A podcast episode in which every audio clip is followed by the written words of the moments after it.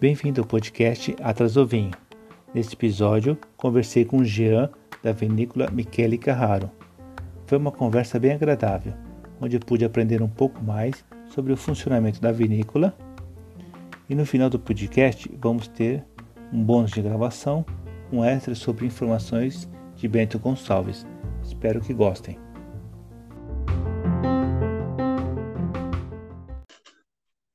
Bom dia, bom dia.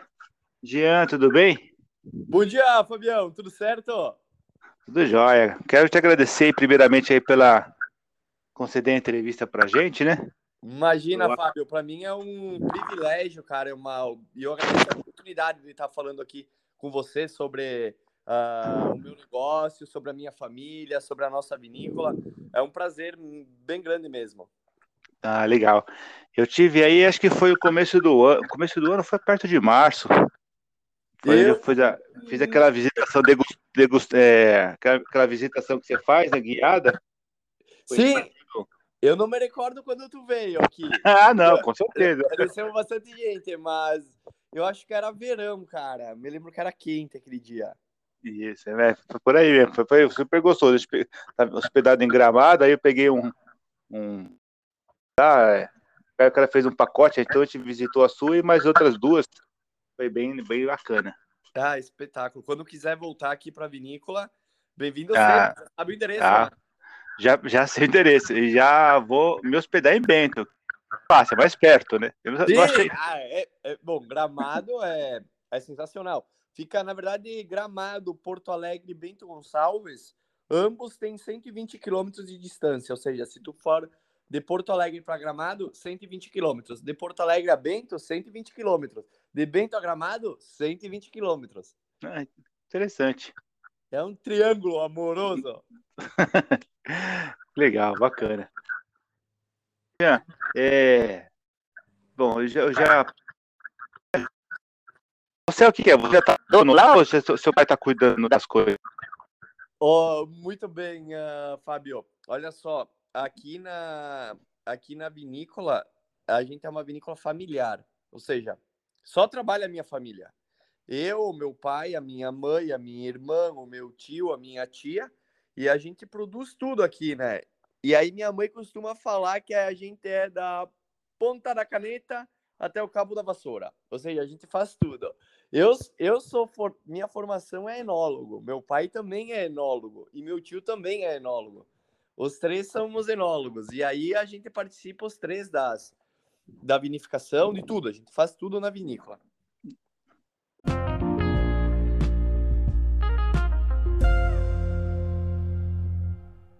Você estava contando que a sua família toda ela é, a, é o staff da vinícola, né? Da Michele Carraro. E eu queria saber um pouco, assim, da, da origem da sua família. Quando, quem veio da Itália para cá né? Quem foi o seu. O que, que ele é? O seu tataravô? Boa, boa, sensacional. Olha só. Uh, Para começar, tu falou, está correto? O nome da vinícola nossa aqui no, no Vale dos Vinhedos se chama Michele Carraro.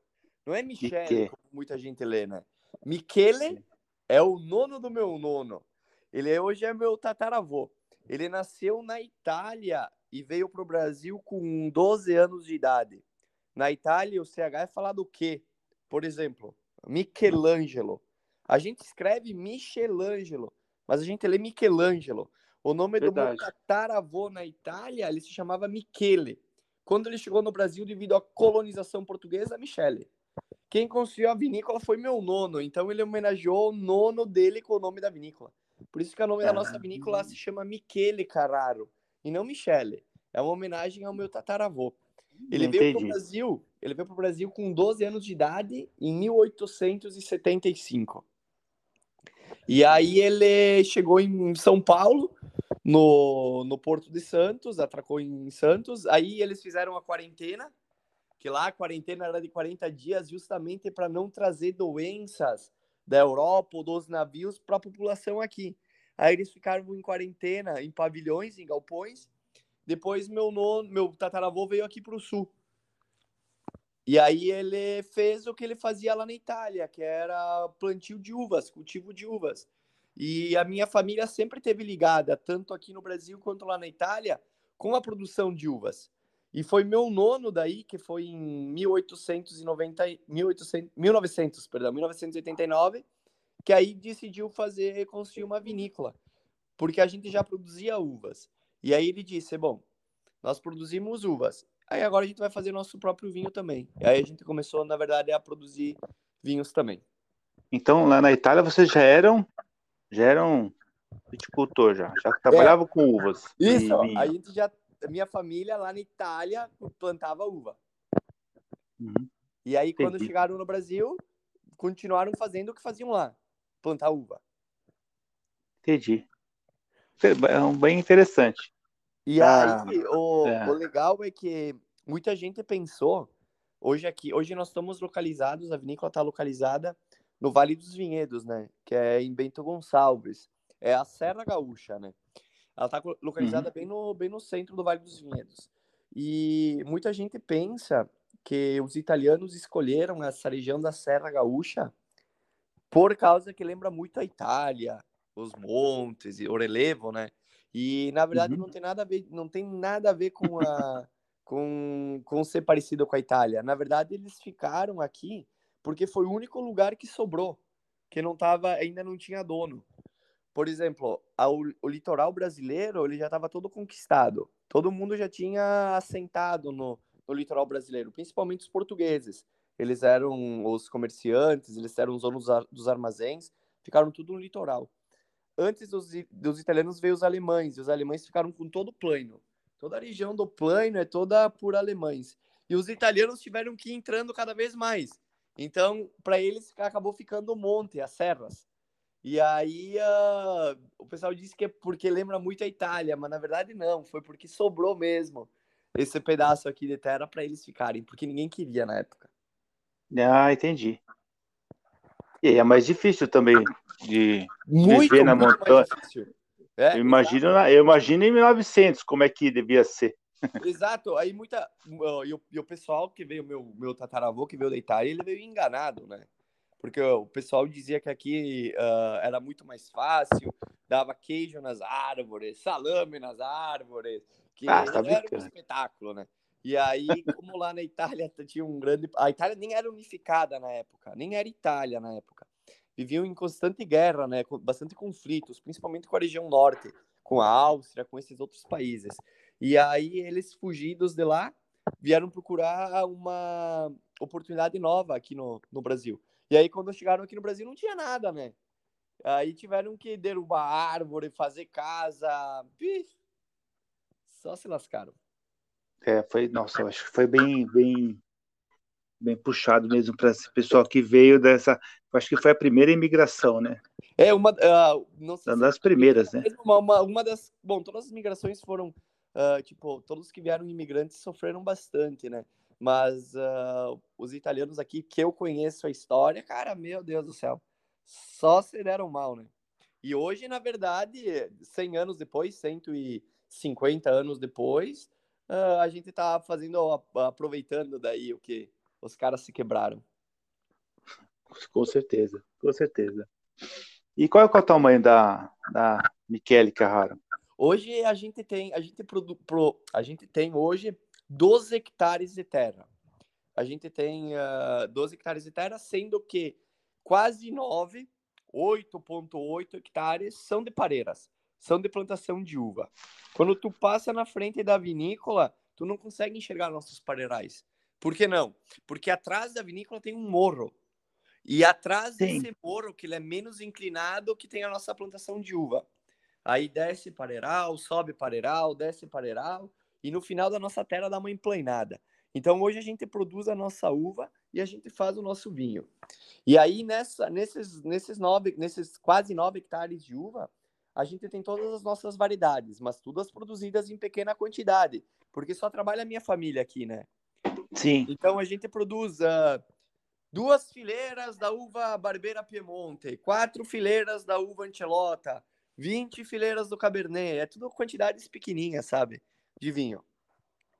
Entendi. Quando você faz a produção, você, vocês, é, vocês começam a, a colheita, ela é, a vantagem é ser, ser em tempos diferentes, né? Na verdade, a colheita, a, a, a gente planta a uva, a gente planta uva no inverno. A uva ela não é plantada em semente, nada.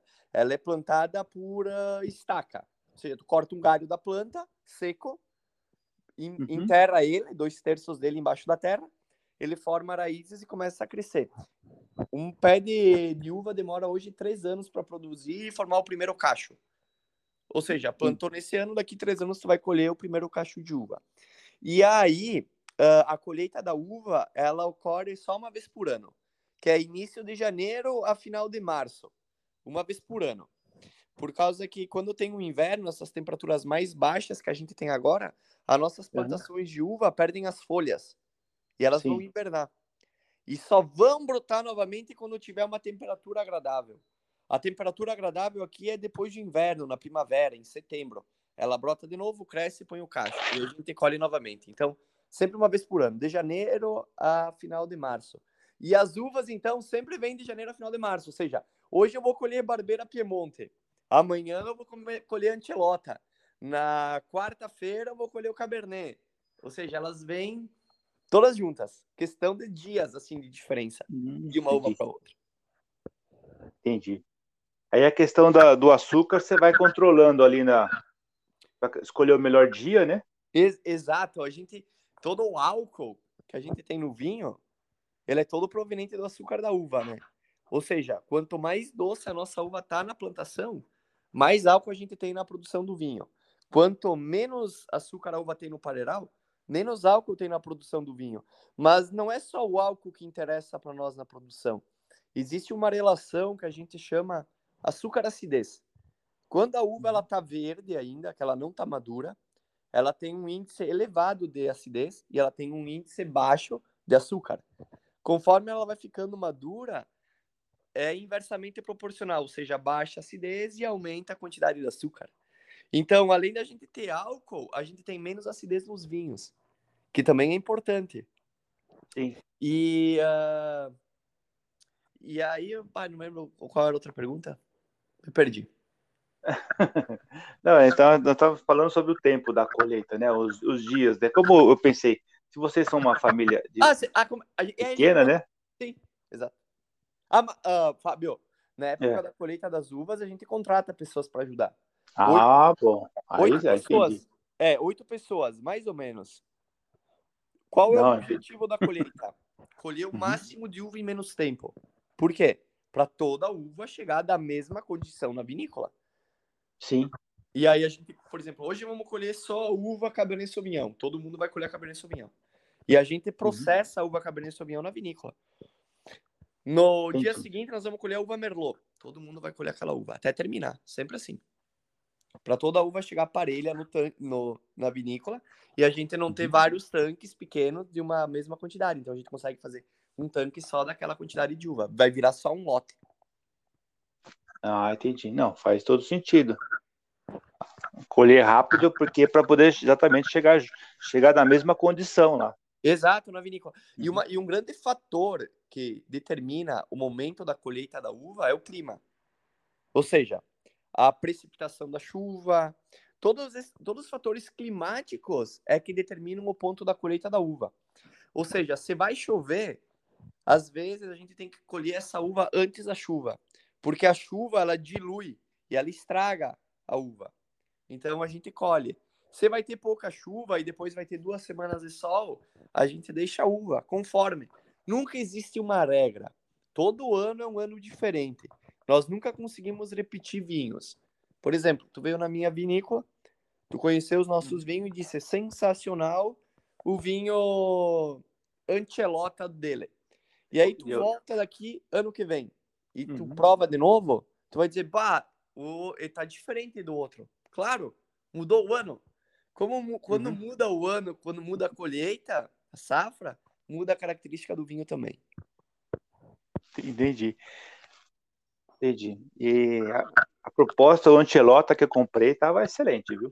Bah, o, o Antelota é um dos vinhos favoritos do meu pai. E ele é uma variedade de origem italiana. que vem lá do norte da Itália. Da onde veio o Michele Carraro? Entendi. É um dos vinhos nossos menos produzidos, é um dos nossos vinhos mais caros também. E é um dos Uhum. nossos vinhos mais encorpados. Combina muito com tomar e comer alguma coisa. Comer uma carne, comer uma massa. Fica sensacional. Adorei. Vai, que bom, É. Fábio. Então, assim, só voltando só uma questão que eu fiquei com a dúvida. Então, a, a plantação, você, você, é, você pega aquele galho seco e enterra um, é, um terço Dois dentro, terços. dois terços dentro, certo? Então, a- então a, Uvas. de, do produtor, assim, das mudas, você só vai sempre replantando a, a- do meio da mesma. Minha pergunta é- É, Um pareiral, ele dura comercialmente, tá falando, para produção de uvas de qualidade, mais ou menos de 25 a 30 anos de idade. Ou seja, tu plantar ele agora, tu vai ter 30 anos de produção. Existem pareirais de uva que o pessoal fala que são centenários, que Sim. é quando veio os primeiros imigrantes italianos. Eles existem, é verdade. Existem pareirais que têm 150 anos, só que não Uhum. São para qualidades de vinho, ou seja, para ter vinhos de grande qualidade. São para turismo, ou seja, bah, esse pareiral tem 150 anos. Bah, legal, bacana. Para produção de vinhos de qualidade não é legal. Por que, que não é legal? Porque a maturação das uvas é diferente. Ou seja, como ele é velho e ele tem bastante galhos, um galho Aham. amadurece a uva, um galho a uva tá verde ainda, outro galho produz menos. Tu não tem uma produção parelha, com, com, com tipo, ah, contínua. Tu vai ter produções sempre diferentes, numa, no mesmo pé. entendi. Aí Então, dificulta. Mais ou menos 25 anos. Depois a gente corta fora. E aí a gente Ah, planta a mesma variedade ou compra, planta outras. Aí, para a gente plantar outras, a gente tem duas opções de fazer. A gente pode pegar com amigos, vizinhos, as, as mudas, as estacas, e a gente pode Uhum. plantar. Ou ah, a gente pode comprar daí também. Se é variedades, por exemplo, que quando tu, quando tu começa a pegar de, de vizinhos, de amigos, Uhum. Além de tu trazer a muda, a espécie de uva, tu traz a doença. Ou seja, se aquela uva estava Hum. doente, aquela parelha estava doente, tu planta a uva com doença no teu terreno e a doença pode se espalhar para o resto. Então, legal é sempre a gente comprar mudas certificadas. Ou seja, de produtores que fazem isso. Ou seja, eles Entendi. produzem a- as estacas, te vendem sem nenhuma doença, sem nada. Que é legal também. Entendi. É, faz sentido. É, na verdade são vários fatores. tudo, tudo depende do que tu tá buscando na hora. Entendi. Então você tem oito, nove, quase nove hectares de uva plantada. E quais são assim as, as, as uvas? Você já falou Ancelota, Cabernet, né? A gente produz Ancelota, Cabernet Sauvignon, Merlot, Taná, Barbeira Piemonte, Malbec, uh, Marcelin, Rebo, Teroldigo, Tempranillo, uh, Bordeaux, Niagara. uh, O que, que tem ainda? Ah, deixa eu lembrar. Moscato. Várias variedades de uva, só que todas em pequena quantidade. Entendi. E Legal. cada uma Ó. delas é um vinho diferente. Só eu contei, contei 15 aqui. É, eu acho que tem, deve ter um pouquinho mais, não me esqueci. Mas é, é praticamente isso aí. Bacana, legal. E aí, E cada, cada- e, e cada uva tem um, e cada uva tem um temperamento, assim, vão, por exemplo, é, umas ficam mais tempo na, na- né, fermentando, outras menos. Perfeito, exatamente. Cada uma delas tem uma característica diferente. E aí, a toda, toda essa característica é, é nós que, na verdade, temos que se adaptar a elas, não elas que se adaptam a nós. Ou seja, tem pareiras que, que são mais sensíveis. Ou seja, elas apodrecem fácil, não podem pegar muita chuva, exigem mais cuidados, mais tratamento, mais des- desfolha. Tem uvas que não, são mais rústicas, aguentam mais. Aí cada uma delas vai ter um tratamento diferente. E na vinificação, no processo de elaboração do vinho, cada uma delas também a gente trata diferente aqui na vinícola. Entendi. Agora, com, com esses oito, é, nove hectares, quantos litros de uva, de vinho, vocês chegam no final, assim, da... Boa! A gente produz mais ou menos nesses oito, quase nove hectares, mais ou menos uns 60 mil quilos de uva. Esses 60, 60 mil quilos de uva, a gente produz aproximadamente 60 mil garrafas de 750 ml. Porque para fazer uma garrafa de vinho, um quilo de uva representa mais ou menos 75% do rendimento. Ou seja, um quilo de uva, 750 ml. 60 mil quilos de uva dá mais ou menos 60 mil garrafas de 750 ml. Entendi. Todo ano que a gente produz. É bastante, né? É, parece ser bastante, mas na verdade. É, mas parece. porque se tu pegar os 60 mil quilos e divide por 15, 15 variedades de uva, tu vai é. ver que a quantidade ela é, ela é bem pequena de, de cada tipo de vinho. A gente está falando de vinhos que eu produzo que uns tem 300 garrafas, um tem 500, um tem mil, um tem 4 mil, um tem 8 mil garrafas. Tudo depende da minha produção. Quanto mais vinho eu produzo daquela variedade de uva, mais acessível ele é na loja. Quanto menos eu produzo daquele vinho, mais caro ele é na loja. É, e você tem ainda, ainda que balancear com o tamanho do seu, dos seus dos tonéis, os que vão ficar em barrica, quantas barricas tem, né? Exatamente. Tamanho do, exatamente. também do, do tanque inox, sabe? Sim, é bem, é bastante complexo, na verdade, a, a produção. E envolve vários fatores para determinar. Entendi. E o, na, aí na sua na vinícola, qual que é o solo que você tem? É assim, é um solo assim, é, você fala, ele é arenoso, não arenoso? O, o nosso ele é argiloso. Argiloso. É, ele, ele tem bastante água também. Aqui na, aqui na, na região. E ele, ele, ele é argiloso e com bastante. Uh, e, e, bastante pedregoso. Tem bastante pedras. O nosso. Pelo fato de estar na montanha, né? Sim, sim, sim, sim. E ele é muito rico. Ele tem bastante matéria orgânica. Entendi. Uh, a pareira, na verdade, o ideal é nunca dar tudo que ela quer.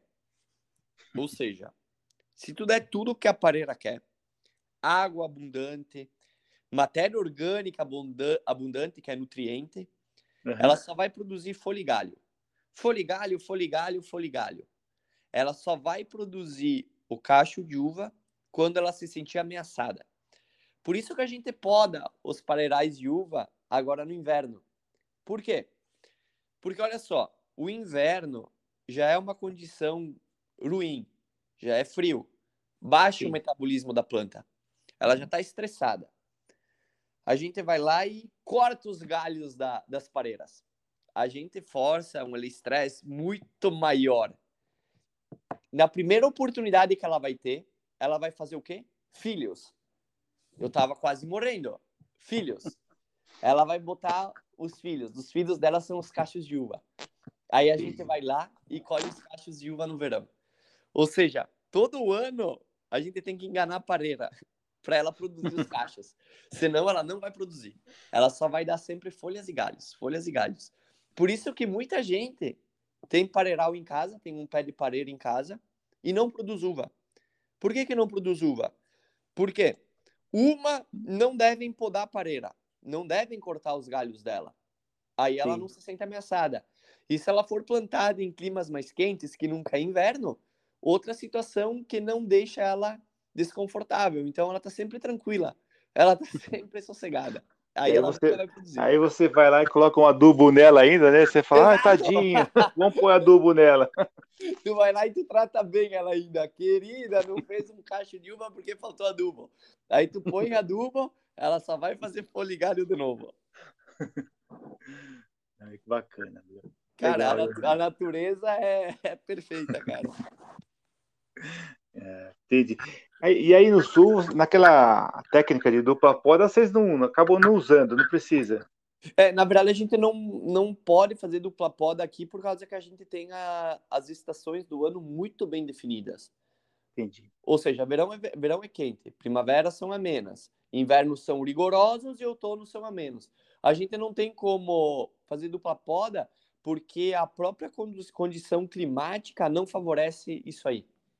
Entendi. Dá para fazer dupla poda onde? Aonde que não tem tanta tanta diferença de clima. Sim. Por exemplo, Nordeste, Minas Gerais, essa região mais norte do país.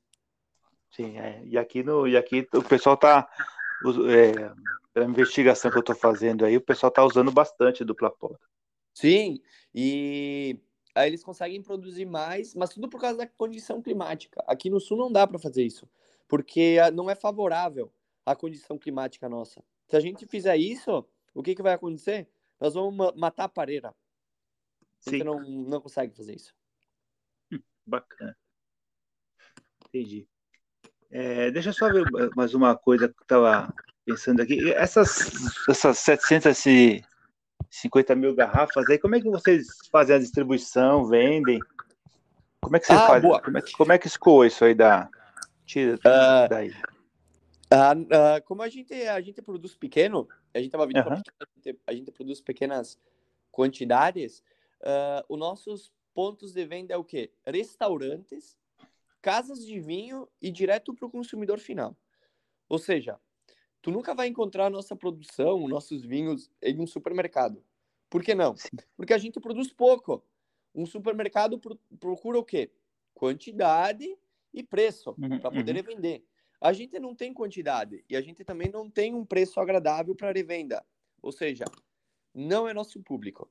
A gente se detém muito a 80% da nossa produção, tudo vendido aqui na loja, aqui no Vale dos Vinhedos. A gente tem ainda uh, alguns distribuidores daí especializados em casas de vinho em São Paulo, Minas, uh, Minas Gerais, Rio de Janeiro, Santa Catarina. Cada cidade, cada estado, em algumas cidades a gente tem os nossos vinhos lá. E o legal também é que não somos nós que vamos nas, nas lojas oferecer o vinho, oh, quer botar meu vinho e tal, tal. Uhum. Não, a gente espera o pessoal vir perguntar do nosso vinho, porque a nossa quantidade já é pouca produzida. Entendi. E vende pela internet também? Sim, a gente vende pela internet e uh, pela, através do site da vinícola, que é os mesmos preços aqui da loja, uhum. e a gente paga no mínimo 50% do frete. Ou seja, se para São Paulo custar 100 reais para despachar, a gente paga uhum. 50. E o cliente Entendi. paga 50. E tem, e tem uma quantidade mínima, né, de, de venda de garrafas? Na verdade, o ideal é sempre seis garrafas. Por que uhum. seis garrafas? Porque a caixa vem com seis garrafas. Dá para colocar cinco? Dá. Só que nesse espaço que vai a menos, a gente tem que fechar com outro papelão, com alguma coisa. Não é tão seguro assim. Mas seis é uma quantidade ideal. E também fica um, um belo valor de, do frete para dividir, entendeu? Aí fica um valor uh, menor para cada garrafa de vinho. Sim. Faz, faz todo sentido. Legal. Aí, mas hoje é uh, aqui a região, o turismo, nossa, cresceu muito aqui no sul, muito, muito, muito, muito. O pessoal, uh, a gente uh, agradece até bastante, né? Vocês que ficam divulgando sobre o vinho, porque cada vez mais tem gente mais vindo aqui para o sul, querendo conhecer a produção dos vinhos, se interessando pela produção. Muita gente nem imaginava que aqui no sul a gente produzia vinhos de tão, de tão alta qualidade. Exatamente. Eu, no começo, assim, quando eu comecei a beber vinho, a gente vai bebendo vinho de garrafão, né? Sim. Começa, começa no garrafão e começa no garrafão, muda para algumas outras, e aí você vai, vai apurando o gosto, né? Vai querendo Exato, experimentar perfeito. coisas novas. Eu, eu, eu adoro experimentar vinhos novos, terroirs novos. O, mesmo, o, o maior problema é o preço. É verdade. Tomando, é verdade. Cada vez que tu vai consumindo mais vinho, tu vai querendo ficar mais exigente. E aí tu começa a pegar cada vinhos mais diferentes, cada vez vinhos mais caros, e tu consome cada vez mais vinho. Ou seja, uma garrafa já não é mais suficiente. É, é verdade. É verdade. Inclusive os que eu comprei aí eu já tomei todos. isso, é, isso é uma notícia boa. para mim é um espetáculo. E o, e o legal hoje, Fábio, hum. que o pessoal não guarda mais vinho. O pessoal compra vinho, abre e toma.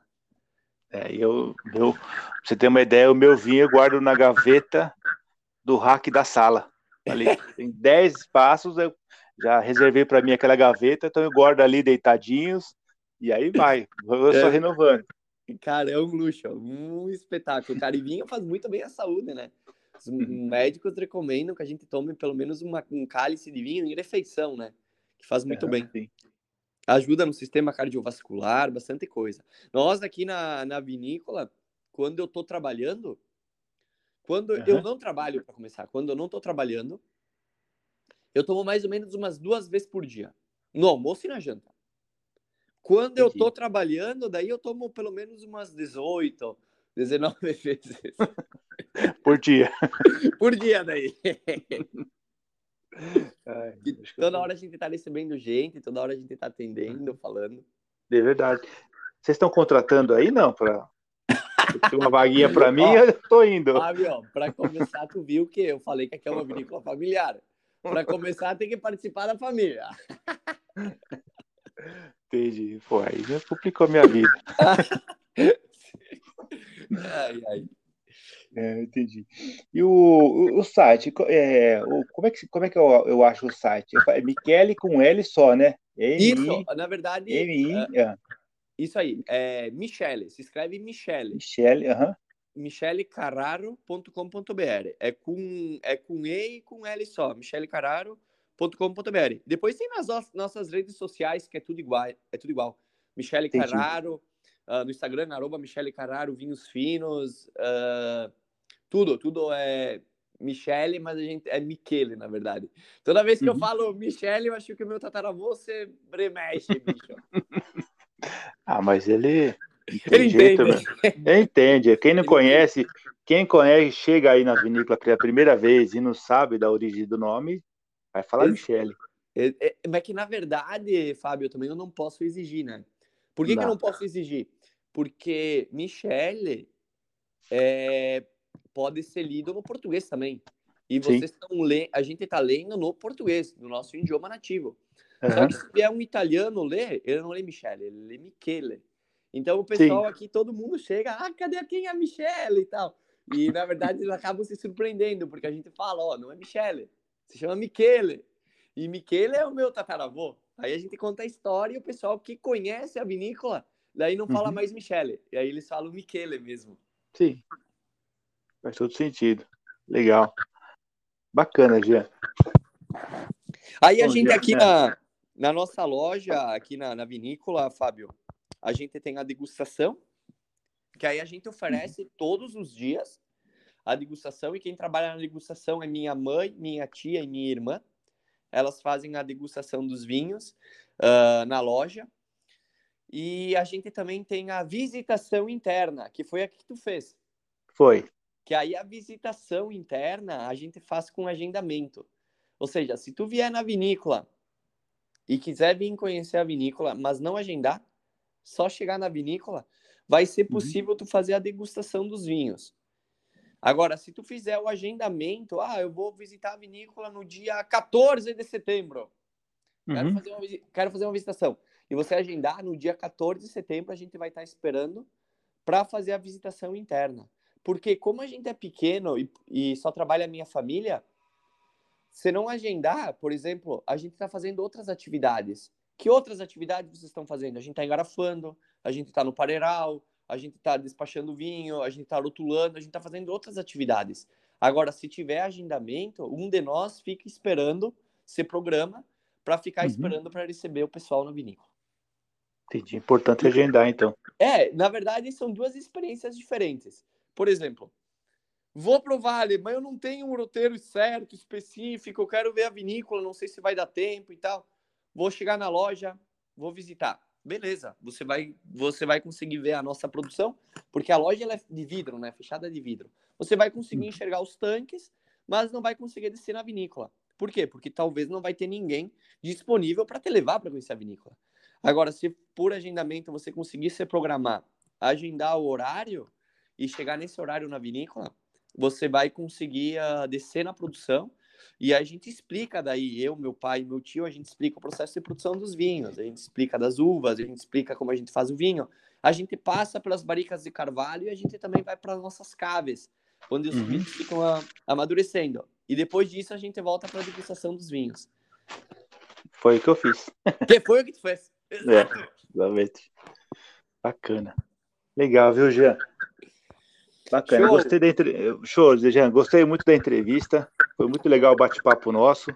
Bah, que bom, Fábio. Cara, eu fico extremamente grato, cara, pela oportunidade e eu fico bem feliz de poder estar divulgando uh, o, o, nosso trabalho, a nossa vinícola e agradecer, né, o, toda a ajuda que vocês dão para nós, a divulgação, que é sensacional. E é não só importante para a minha vinícola, mas como é importante para todo o vinho nacional.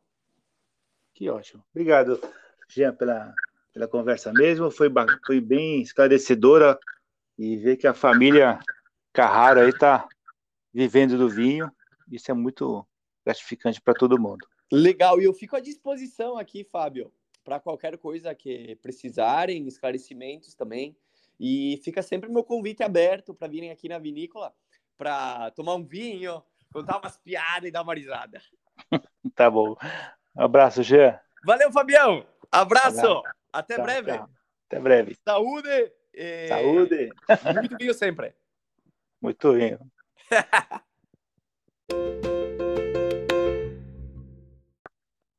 Boa, bom dia, Fábio. Bom dia, funcionou, hein? Que bom. Espetáculo! Tá, é... meu microfone, porco, cara. Eu pensei que ia me ver. Não, não, é só gravada. Ah, nem, nem o cabelo, caramba. Cara, eu precisava ter tomado banho, porco, cara. e aí, tudo certo, ó. É podcast é só gravado, pô. Não... Cara, pô, nem sabia ter avisado, né? É, verdade. Eu pentei o cabelo, pentei não, né? Mas tudo certo. que barato.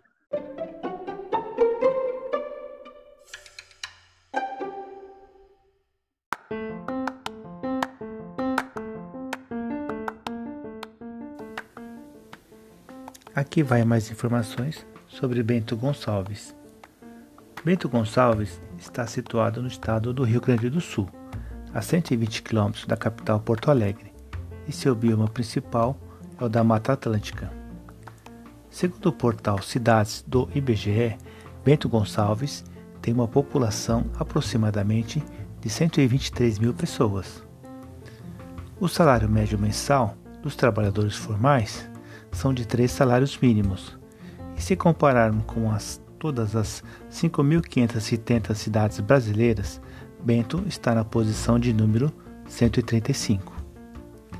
A renda per capita saiu de R$ 32 mil em 2010 para aproximadamente R$ 53 mil em 2020. A taxa de escolarização das crianças de 6 a 14 anos é aproximadamente 97%. Parece bastante, porém está na posição 4.099. Ou seja, para melhorar, precisa colocar esses 3% da gurizada na escola.